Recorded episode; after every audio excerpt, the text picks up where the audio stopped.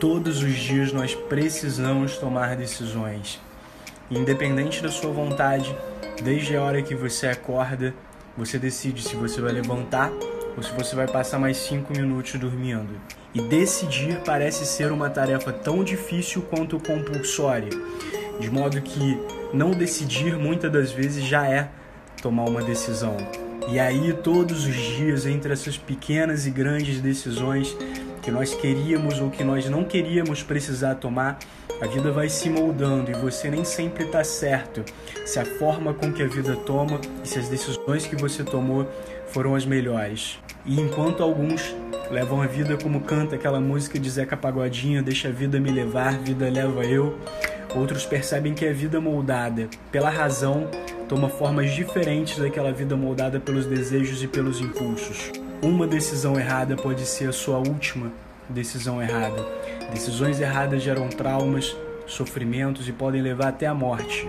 Pense em pequenas decisões, decisões corriqueiras. Um motorista que ao viajar decide não verificar os olhos do freio ou do motor, a calibragem dos pneus e acaba se envolvendo em um acidente de trânsito. Tivesse você escolhido outra faculdade, aonde você estaria trabalhando agora? E as pessoas, os momentos que você só viveu por conta da faculdade que você faz, do trabalho onde você está, esses momentos, essas pessoas, será que elas existiriam na sua vida? A decisão de entrar, permanecer, sair, seja de um curso, de um trabalho, de uma faculdade, de um relacionamento, tem o poder de mudar totalmente os rumos da nossa vida. Nossas histórias seriam contadas de outra maneira, teriam outros personagens, outros ambientes, se outras tivessem também sido nossas decisões. E aqui eu não estou valorando decisões em melhores ou piores, algumas decisões são apenas diferentes, mas isso nos revela algumas verdades. Decidir é uma grande responsabilidade e eu preciso estar preparado para decidir. Nesse ponto eu te questiono: a existência precede a essência ou a essência precede a existência? E explico também o porquê responder essa pergunta faz toda a diferença. Uma mangueira não escolhe dar outro fruto senão manga, assim como ela não pode escolher estar em outro lugar senão aquele onde as suas raízes a fixaram. Se você vai com seu filho na praia, você precisa ficar vigilante o tempo inteiro para que ele não se afogue no mar. Mas uma pequena tartaruga que acabou de nascer, ela vai direto de encontro ao mar e ela surfa na onda, ela literalmente tira a onda e ela não se afoga. Assim como a aranha, ambas nasceram com uma habilidade natural. Mas é bem verdade que o pior nadador e o pior tecelão ainda são melhores do que a melhor aranha e a melhor tartaruga. Porque, muito embora a tartaruga tenha nascido sabendo nadar e a aranha tenha nascido sabendo tecer, elas não sabem nadar ou tecer de uma maneira diferente. Elas sempre vão nadar daquele jeito e tecer daquele jeito.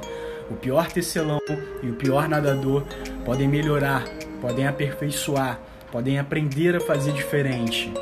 Isso porque, diferente de toda espécie animal, todo ser, nós recebemos essa faculdade única de deliberar, de escolher, de decidir os rumos da própria vida.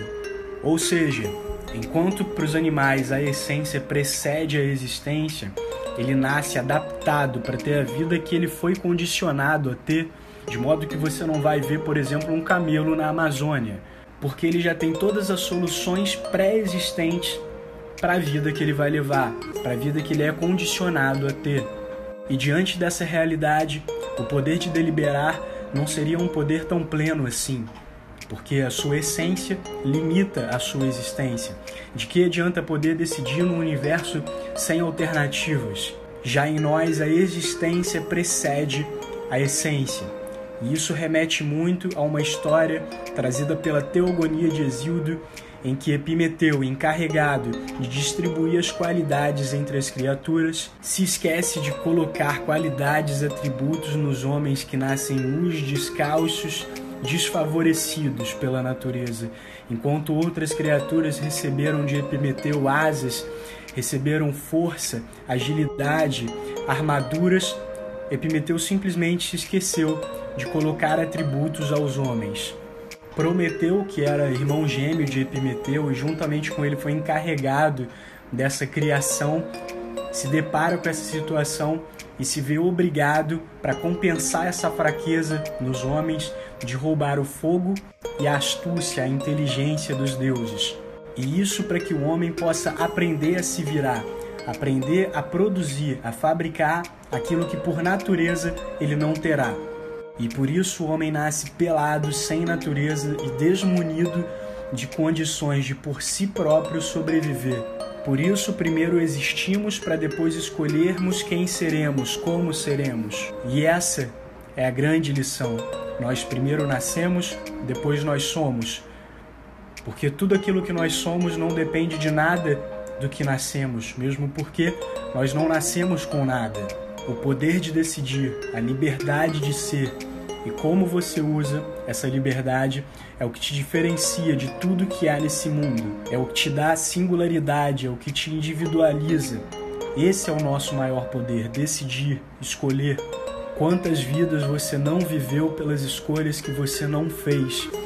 E será que se você pudesse ver todas as opções de vidas que você teria pelas escolhas que você não fez, a vida que você vive hoje é a vida que você escolheria?